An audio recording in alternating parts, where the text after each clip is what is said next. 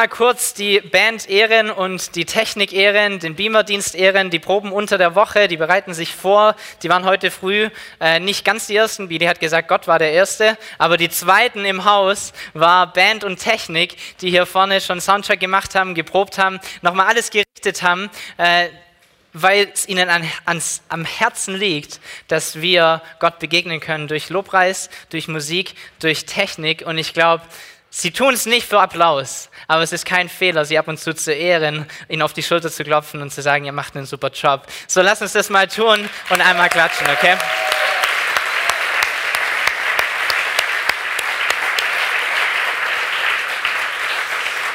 Schön.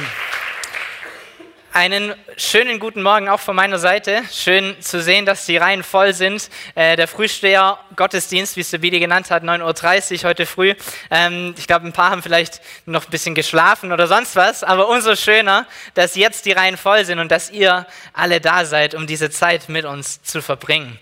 Vielleicht habt ihr die letzten Wochen schon die Predigten gehört, die es hier gab. Vielleicht wart ihr selber anwesend oder ihr habt es im Internet nachgehört. Wir befinden uns gerade inmitten dieser Predigtserie, die sich Amazing Grace nennt. Unglaubliche, unfassbare Gnade. Und wir haben verschiedene Aspekte von dieser Gnade Gottes schon angeschaut in den letzten Wochen, haben ganz viel Neues hoffentlich gelernt. Und das, was ich mir am meisten erhoffe, ist, dass wir gelernt haben, dass wir einen unglaublich guten und treuen Gott haben, oder?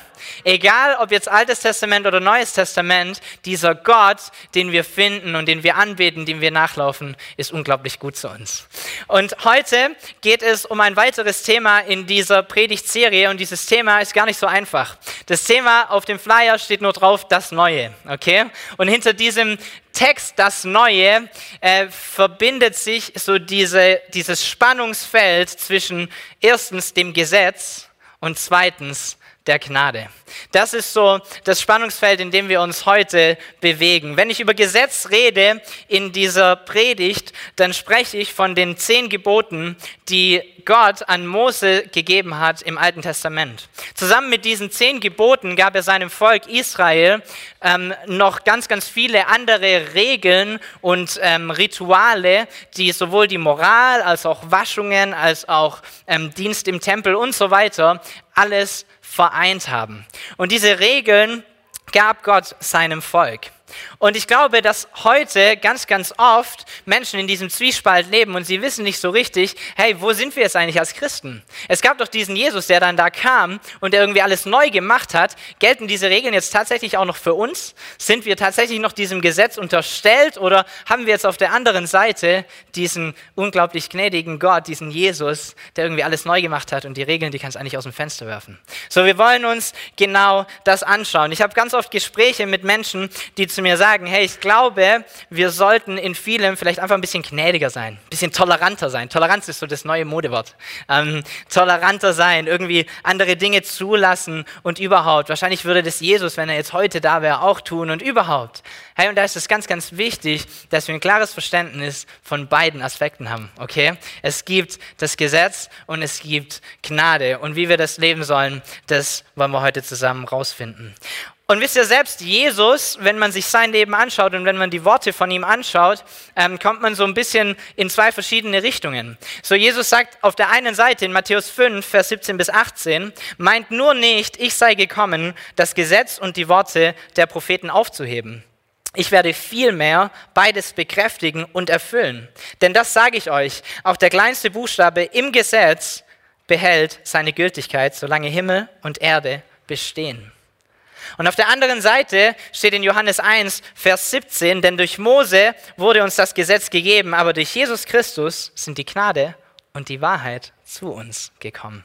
So eine Gegenüberstellung irgendwie. Auf der einen Seite erfüllt er alles und er sagt, nichts geht verloren. Auf der anderen Seite ist es scheinbar etwas Neues, das gekommen ist durch ihn. Und wisst ihr, das ist ein unglaublich umfassendes, umfangreiches Thema, das unglaublich theologisch ist. Ähm, man könnte da mit verschiedenen Menschen ganz, ganz lange drüber diskutieren. Ähm, und man könnte ganz, ganz viele verschiedene Sachen mit reinbringen und ich könnte wahrscheinlich 300 Bibelstellen hier irgendwie vorlesen. Aber mein, meine Hoffnung und mein Gebet ist, dass wir heute hier nicht rauslaufen und irgendwie einen Wissenszuwachs in unserem Kopf haben und denken, jetzt wissen wir drei, vier, fünf Sachen mehr aus theologischer Sicht, sondern dass wir heute hier rauslaufen und dass wir ein besseres Verständnis von unserem Herrn und von seiner Güte haben, und zwar in unserem Herz. Okay? Deshalb, die Predigt ist darauf aufgebaut, dass du heute hier rauslaufst und dass du ermutigt bist und dass du in deinem Herz eine Veränderung erfährst und vielleicht auf eine, das eine oder andere ein bisschen anders blickst. Wenn du als Gast da bist und denkst, Mensch, auf was habe ich mich hier eingelassen? Der kommt davor und der schwätzt von irgendeinem Gesetz und zehn Gebote und Mose und Neues Testament und was auch immer. Hey, ich versuche dich so gut wie möglich mitzunehmen, okay? Aber das ist ein sehr theologisches Thema und ein schwieriges Thema manchmal auch zu verstehen. Ich habe fünf Punkte, in diese fünf Punkte habe ich es gegliedert. Da seid ihr dann auch immer schön auf dem Laufenden. Ihr wisst, wie viele noch kommen. Ja?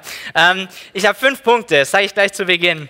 Und diese fünf Punkte sind mir wichtig. Okay? Das sind fünf Aussagen, die wir verstehen müssen und die alle irgendwie so ineinander auch übergehen. Die erste Aussage, die mir ganz wichtig ist, heißt, Beziehung kam vor Gesetz. Beziehung kam vor zehn Geboten. Beziehung kam, bevor es ein Gesetz überhaupt gab in dieser Erde. Okay? Wir haben uns in der allerersten Predigt angeschaut, wie Gott die ganze Erde schafft und wie er alles, was er tut, in all der Perfektion den Menschen übergibt. Und er sagt zu ihnen, nehmt all das und macht was Gutes draus. Be, ähm, besiedelt die Erde und macht euch alles untertan und davon könnt ihr essen und das könnt ihr tun. Und alles, was er tut, gibt er den Menschen. Und zwar nicht, weil die Menschen etwas toll gemacht haben oder was geleistet haben oder sonst irgendwas, sondern weil er in Beziehung mit ihnen leben will und weil er es gut mit ihnen meint. Okay? Dann lesen wir ein paar Kapitel später, wie ähm, Gott einen Bund schließt mit einem Mann, der heißt Noah. Er fordert ihn dazu auf, eine Arche zu bauen und er und seine ganze Familie plus ein Haufen Tiere gehen in dieses Schiff und Gott schließt anschließend einen Bund mit ihm und er sagt, hey, deine Nachfahren werden groß sein und du bist einer, der noch am Leben ist und aus dir baue ich alles wieder auf. Er schließt einen Bund, auch mit ihm. Danach, ein paar Kapitel später, kommt ein weiterer Mann, der heißt Abraham. Kennen wahrscheinlich auch die meisten von uns. Auch dieser Mann, Abraham, schließt einen weiteren Bund mit Gott. Er bekommt, besser gesagt, ein Versprechen von ihm. Und dieses Versprechen ist wiederum nicht an die zehn Gebote gebunden. Dieses Versprechen kriegt auch nicht Abraham, weil er halt so ein toller Typ war, der irgendwie alles eingehalten hat, denn diese Gebote gab es ja noch gar nicht. Die Gebote kamen eigentlich erst viel später. Aber Gott hat immer schon Beziehung mit Menschen im Kopf gehabt, okay? Und egal, wie sehr du die Gebote einhältst oder nicht einhältst, diese Männer konnten sie nicht mehr einhalten, die gab es nämlich noch gar nicht.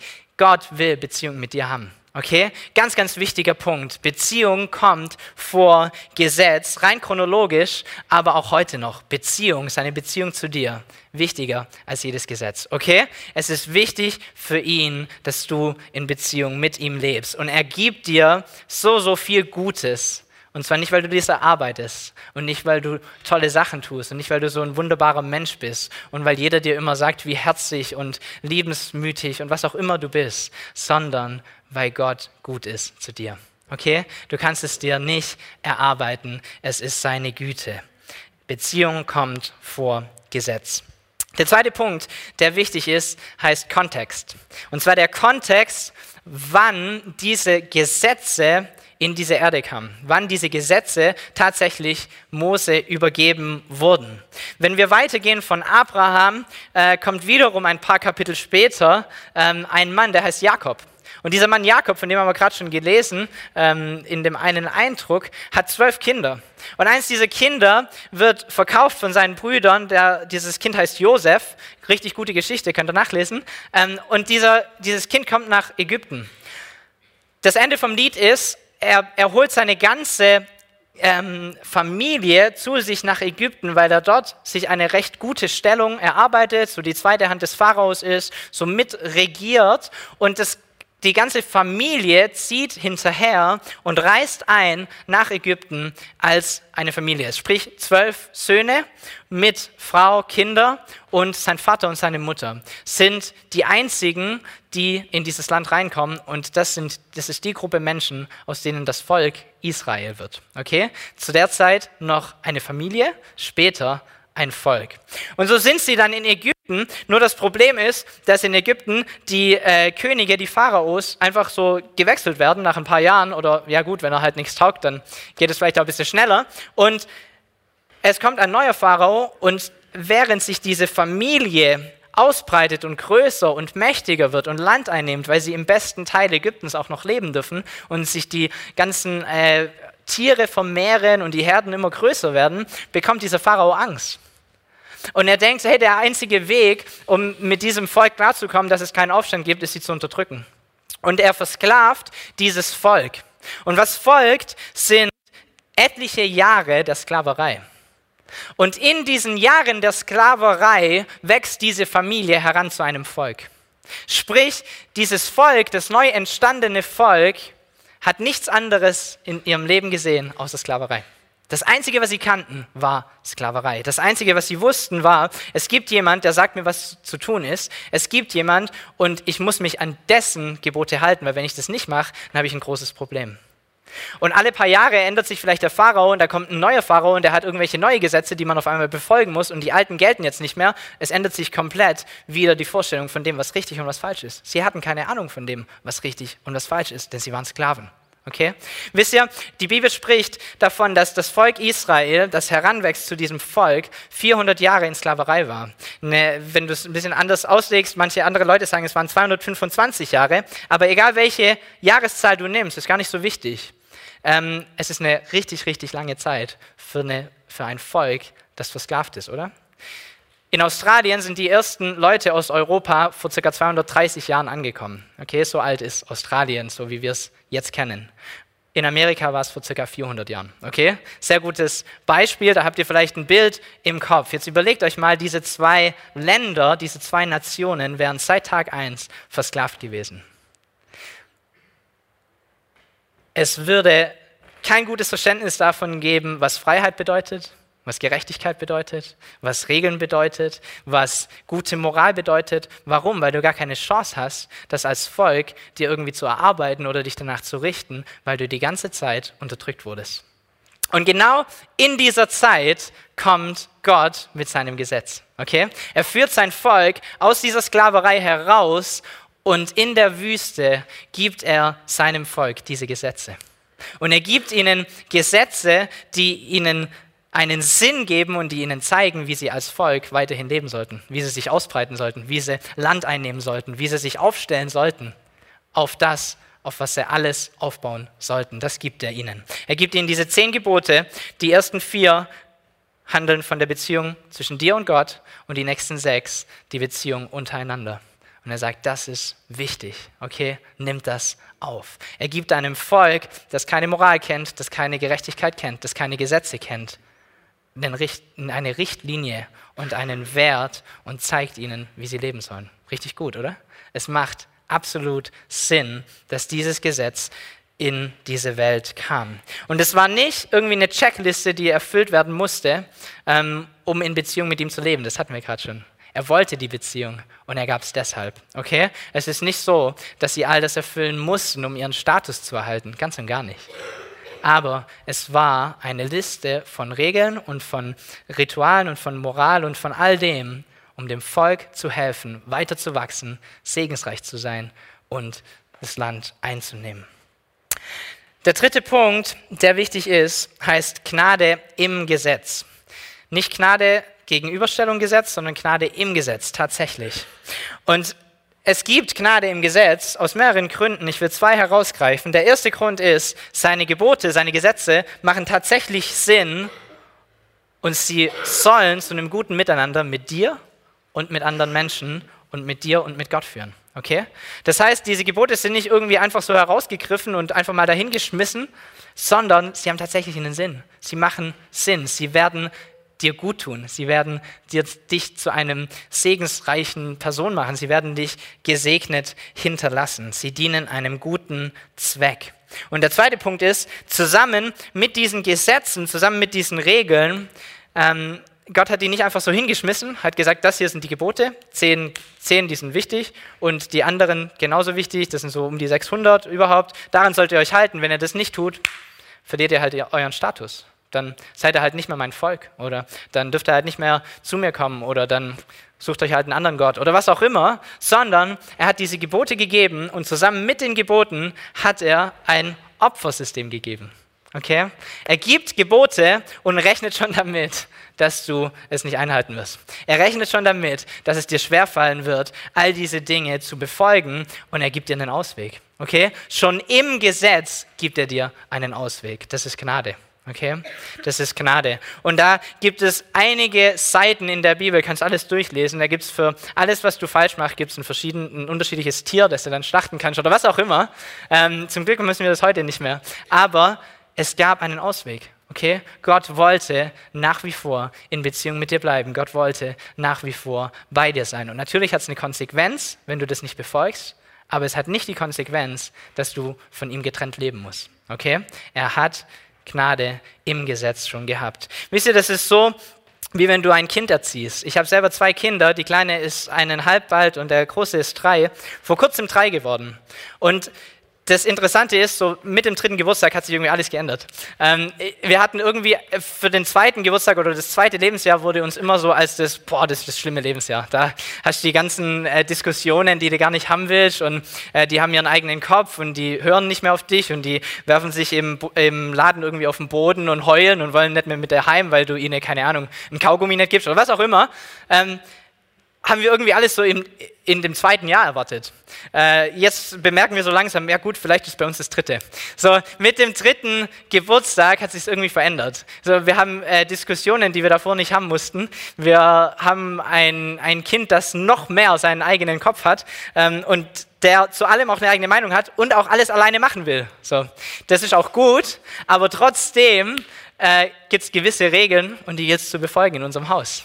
Und diese Regeln sind da, warum? Weil wir ihn lieben und weil wir das Beste für ihn wollen und weil diese Regeln ihm in seinem Leben gut tun werden. Vielleicht nicht in dem Moment, weil in dem Moment findet er sie absolut nicht gut. In dem Moment würde er alles andere tun gerne, außer diese Regeln zu befolgen, aber diese Regeln haben einen Sinn. Okay? Und diese Regeln, wenn er sie mal nicht befolgt, heißt es nicht, dass er nicht mehr unser Sohn ist. So, er befolgt die Regeln nicht und dann schläft er halt die Nacht irgendwie draußen in der Hundehütte. Das passiert nicht, okay? Er hat trotzdem sein Bett und er hat trotzdem was zu essen und er kriegt trotzdem Liebe und ich bringe ihn trotzdem ins Bett und ich gebe ihm trotzdem einen Kuss und all das ändert sich nicht, okay? Aber diese Regeln machen tatsächlich Sinn, okay? Gott genauso. Gott ist der beste Vater, den man sich vorstellen kann. Seine Regeln machen Sinn. Er hat was Gutes für dich im Blick, okay? Wenn du sie befolgst, ist gut. Wenn du sie nicht befolgst, er ist trotzdem noch dein Papa, okay? Er liebt dich trotzdem noch.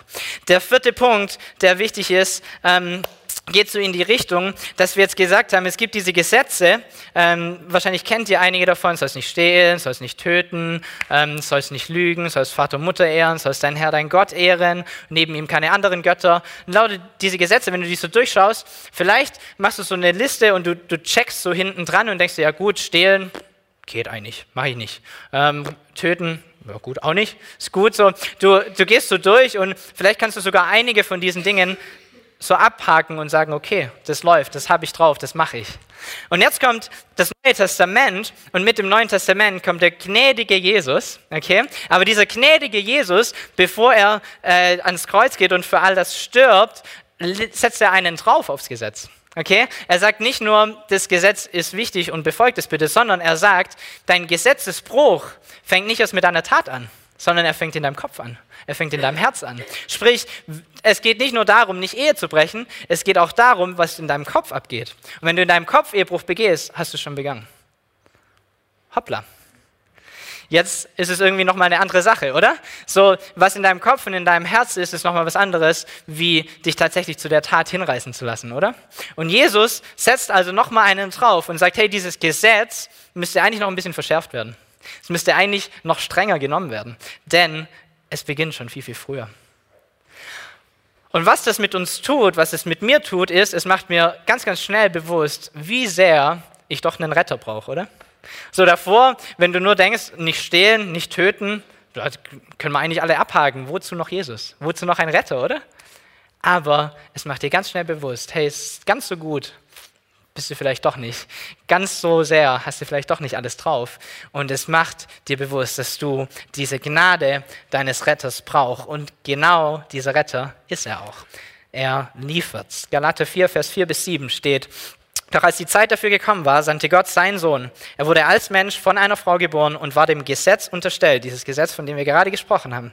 Auf diese Weise wollte Gott die freikaufen, die dem Gesetz unterstanden. Wir sollten in alle Rechte von Söhnen und Töchtern Gottes eingesetzt werden. Weil ihr nun also seine Söhne und Töchter seid, hat Gott den Geist seines Sohnes in eure Herzen gesandt, den Geist, der in uns betet und Abba, Vater, Papa, Vater ruft. Dann zeigt sich, dass du kein Sklave mehr bist, sondern ein Sohn. Wenn du aber ein Sohn bist, bist du auch ein Erbe. Gott selbst hat sich dazu bestimmt. Du bist also kein Sklave mehr von diesem Gesetz, von diesen Geboten. Besser gesagt, du bist kein Sklave mehr zu deinem Gesetzesbruch. Denn das Gesetz an sich ist nicht schlecht. Die Gebote an sich sind nicht schlecht. Aber wenn du sie brichst, wirst du ein Sklave zu deinem Gesetzesbruch. Du wirst ein Sklave zu deiner Sünde. Und durch Jesus Christus, sagt er hier, sind wir kein Sklave mehr zu dieser Sünde, sondern wir sind frei gemacht und wir haben einen neuen Geist, der in uns wohnt. Römer 6, Vers 22. Doch nun seid ihr aus der Macht der Sünde befreit und seid Diener Gottes geworden. Jetzt tut ihr das, was zu eurer Heilung führt und euch das Le ewige Leben bringt. Das ist der vierte Punkt. Gnade heißt die Kraft, Änderung zu erfahren, Änderung zu erreichen und ein neues Leben zu führen. Gnade ist die Kraft, das Richtige zu tun. Auch das ist Gnade. Okay? Nicht nur, wenn du es verbockt hast, hinzugehen und zu sagen, bitte hab Gnade mit mir, verzeih mir noch ein letztes Mal, sondern er schenkt dir die Kraft, das nächste Mal das Richtige zu tun. Er schenkt dir die Kraft. Auch das ist Gnade. Titus 2, Vers 11 bis 12, da steht, denn in Christus ist Gottes Gnade sichtbar geworden die Gnade, die allen Menschen Rettung bringt.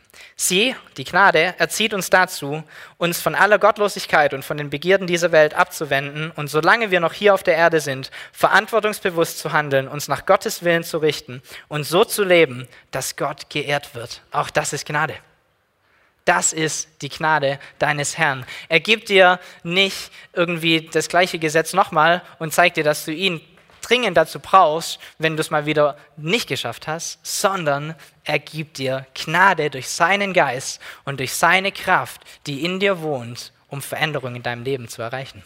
Um nicht mehr gefangen zu sein zu dem, was dich schwächt. Wisst ihr, Sünde, wenn man äh, so eine neue Definition vielleicht für den einen oder anderen mal sagen will, Sünde ist das in deinem Leben, was dich schwach macht. Sünde ist das in deinem Leben, was dich unvollkommen macht.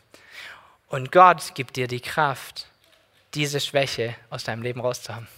Das ist Gnade. Er gibt dir die Kraft, dich zu verändern, Veränderung zu erreichen, Stärke, das Richtige zu tun. Und zwar nicht nur einmal in dem Moment, in dem du Christ wirst, sondern Klagelieder 3 spricht davon, dass seine Gnade jeden Tag neu ist. Seine Gnade ist jeden Tag neu für dich. Das heißt, du hast jeden Tag die Gnade der Vergebung, aber du hast auch jeden Tag die Gnade seiner Kraft. Wisst ihr, es steht geschrieben in der Bibel, dass derselbe Geist, der Jesus von den Toten auferweckt hat, auch in dir lebt. Und das ist Gnade, okay? Diese Auferstehung, dieses neue Leben, diese Veränderung lebt in dir und du kannst sie erreichen durch Jesus. Der fünfte und letzte Punkt, den ich noch mitgeben will, heißt, Jesus ist die Gnade in Person. Jesus ist die Gnade in Person. Wisst ihr, all die Gesetze und all die Gebote machen schon Sinn, oder? Sollten schon irgendwie eingehalten werden. Ähm, gelten auch noch für uns. Du bist zwar nicht mehr ein Sklave von deiner Sünde, aber die Gebote sind trotzdem noch gut. Es ist wichtig, dass du sie einhältst. Jakobus 2, Vers 26 steht, genauso nämlich wie der Körper ohne den Geist ein toter Körper ist, ist auch der Glaube ohne Taten ein toter Glaube. So, wir sind in diesem Zwiespalt und Eigentlich sollten wir schon das tun, was richtig ist, oder? Eigentlich sollte die Welt da draußen auf die Kirche und auf die Gemeinde und auf Christen schauen und sagen, die sind irgendwie anders. Die machen irgendwas anders. Die leben anders miteinander. Die haben eine andere Liebe füreinander. Die ermutigen sich. Die lästern nicht hintenrum. Die sind aufbauend. Die sind wertschätzend. Die sind liebevoll, oder? So, wir sollten diese Gebote einhalten. Absolut. Sie sind absolut wichtig für uns. Aber das Wichtige ist, wenn du es nicht schaffst, musst du wissen, dass Gott es trotzdem noch gut mit dir meint. Dass Gott dich trotzdem noch liebt und dass du trotzdem noch zu ihm kommen kannst. Römer 8, Vers 1 bis, 1 bis 2 steht, müssen wir denn nun noch damit rechnen, verurteilt zu werden? Nein. Für die, die mit Jesus Christus verbunden sind, gibt es keine Verurteilung mehr. Denn wenn du mit Jesus Christus verbunden bist, bist du nicht mehr unter dem Gesetz der Sünde und des Todes. Das Gesetz des Geistes, der lebendig macht, hat dich davon befreit. Es gibt für dich keine Verurteilung mehr, wenn du in Jesus Christus bist. Und trotzdem ist das der Punkt, mit dem so viele Christen ein Problem haben. Weil wir immer und immer und immer wieder davon ausgehen, dass wir einen Gott haben, der irgendwie mit erhobenem Zeigefinger dasteht. Und der auf uns runterguckt und der sagt, Mensch, jetzt hast du schon wieder nicht geschafft. Mensch, jetzt hast du schon wieder was falsch gemacht. Guck mal, Domme, ich habe es dir schon so oft erklärt und eigentlich solltest du das besser machen. Weißt, du stellst dich hier oben hin und predigst irgendwas und jetzt guck dir mal dein Leben an. Versteht ihr? Wir haben dieses Problem, dass wir ein falsches Bild von unserem Gott haben. Dass wir ein falsches Bild davon haben, wie er mit Sünde umgeht. Okay? Und er ist ganz und gar nicht derjenige, der verurteilt. Er ist ganz und gar nicht der, der anklägt. Es steht hier drin, in Jesus Christus gibt es keine Verurteilung mehr für die, die mit ihm verbunden sind. Wisst ihr, was das Wort Satan übersetzt heißt? Der Ankläger. Okay? Satan ist der Ankläger. Sprich, wenn du dich verurteilt fühlst, wenn du dich angeklagt fühlst, ist ganz bestimmt nicht Gott, der das tut. Okay? Es ist genau der andere, der Feind, der, sein Gegenüber, der das tut. Okay? Gott meint es gut mit dir. In Römer 4, Vers 2 steht, missachtet ihr die große Güte, Nachsicht und Geduld, die Gott euch bis jetzt erwiesen hat. Seht ihr nicht, dass er euch durch seine Güte zur Umkehr bewegen will? Es ist seine Güte und seine Liebe, die uns dazu bringt, umzukehren und Veränderung zu wollen und zu erreichen. Okay? Es ist niemals seine Anklage. Niemals seine Anklage. Er meint es gut mit dir und er weist dich darauf hin in seiner Güte und in seiner Gnade.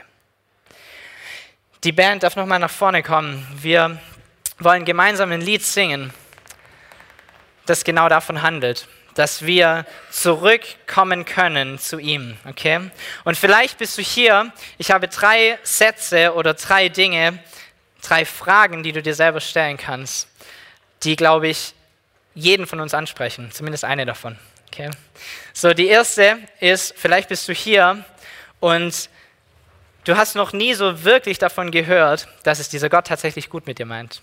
Du hast auch noch nie so wirklich darüber nachgedacht, dass du tatsächlich einen Retter brauchst. Bisher hast du irgendwie gedacht, irgendwie schaffe ich das schon alleine und diesen Gott, den es vielleicht gibt, vielleicht auch nicht, brauche ich eigentlich nicht. Hey, dann lade ich dich heute ein, dich darauf einzulassen und diese Güte und diese Gnade Gottes anzunehmen. Vielleicht hast du erkannt, ganz so toll bin ich vielleicht doch nicht. Kommt so ein bisschen drauf an, mit wem ich mich vergleiche. So besser als ein Mörder bin ich vielleicht, aber besser wie der oder der vielleicht dann doch wieder nicht. Hey, wir sind alle nicht gut, okay? Wir haben alle irgendwas, was nicht gut ist. Wir haben alle Bedarf für einen Retter, aber es gibt einen Retter für dich. Es gibt Jesus, der für dich gestorben ist. Und ich lade dich ein, heute zu diesem Retter zu kommen und seine Rettung zu empfangen sein Heil zu empfangen, seine Güte zu empfangen, seine Liebe zu empfangen. Vielleicht bist du auch hier und du bist schon lange Christ und du merkst, trotzdem, dass du lange Christ bist und trotzdem, dass du ganz viel von dem weißt, was wir heute auch besprochen haben, lebst du trotzdem noch nicht in Freiheit, sondern in Gefangenschaft. Du lebst trotzdem noch nicht in der Freiheit, die zum Leben führt, die durch Jesus kam, sondern du lebst in der Gefangenschaft deiner Sünde, Du lebst in der Gefangenschaft deiner Vergangenheit. Du lebst in der Gefangenschaft deines Nichtvergebens. Du lebst in der Gefangenschaft deiner Krankheit.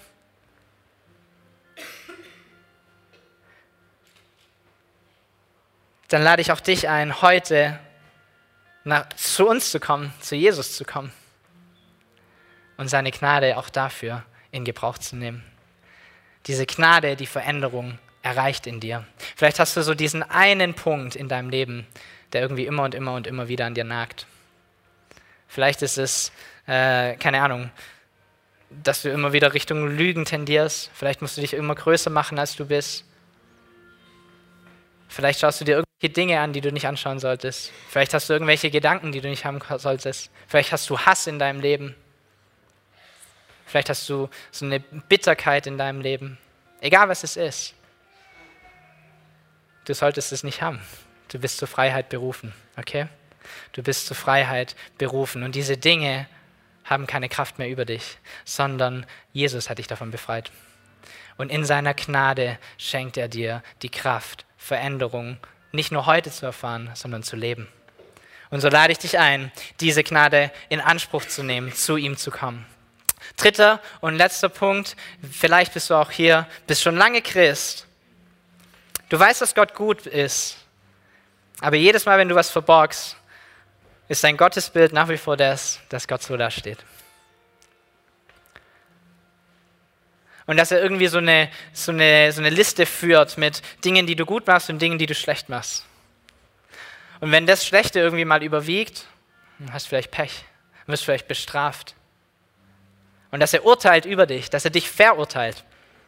Wegen deinen Fehlern, wegen deinen Verfehlungen, wegen dem, wo du nicht das erfüllst, was du eigentlich erfüllen solltest oder willst. Vielleicht hast du es auch schon zehnmal zu ihm gesagt und irgendwie fällst du halt trotzdem immer wieder. Und langsam ist es schon fast peinlich, zu ihm zu kommen, weil du sagst eigentlich, jetzt kriege ich eher einen Riffel, wie dass ich eine Umarmung bekomme. Hey, das ist ein falsches Gottesbild, okay? Es gibt keine Verurteilung mehr für die, die in Jesus Christus sind. Jesus steht da und zwar so. Er steht da mit offenen Armen und er will, dass seine Söhne und seine Töchter zu ihm kommen. Okay? Auch das bedeutet Gnade und vielleicht ist hier dein falsches Bild von ihm. Wir wollen dieses Lied zusammen singen. Dieses Lied fängt an und es sagt, und ich höre, wie du rufst. Und dein Versprechen, dass du Gutes tust. Und ich spüre deinen Wind, der mich aufhebt und nach Hause bringt. Und genau das wollen wir tun. Wir wollen nach Hause kommen zu unserem Papa. Wir wollen nach Hause kommen zu dem, der Gnade für uns hat. Okay? Der Gnade für uns hat und zwar auf jede dieser Arten und darüber hinaus. Wenn du gerne Gebet haben willst, komm gerne nach vorne. Es gibt ein Gebetsteam, wir werden da sein während des Liedes, auch im Anschluss an den Gottesdienst. Ansonsten tu was, zeig eine Reaktion, auch an deinem Platz. Ihr könnt mir nicht erzählen, dass du, oder du kannst mir nicht erzählen, dass du ehrlich bist mit dir selbst und keine dieser drei Bereiche dich anspricht. So tu was mit dieser Information, tu was mit dieser Predigt lass sie nicht irgendwie nur hier bleiben, sondern lass sie in dein Herz reinkommen, lass sie Veränderung bewirken. Okay? Denn dazu ist Gnade da. Dazu ist unser Herr da. Deshalb ist er lebendig. Okay? Lass uns das tun. Lass uns dieses Lied zusammen singen. Wie gesagt, kommt nach vorne, wenn ihr Gebet wollt. Ansonsten tut es an eurem Platz.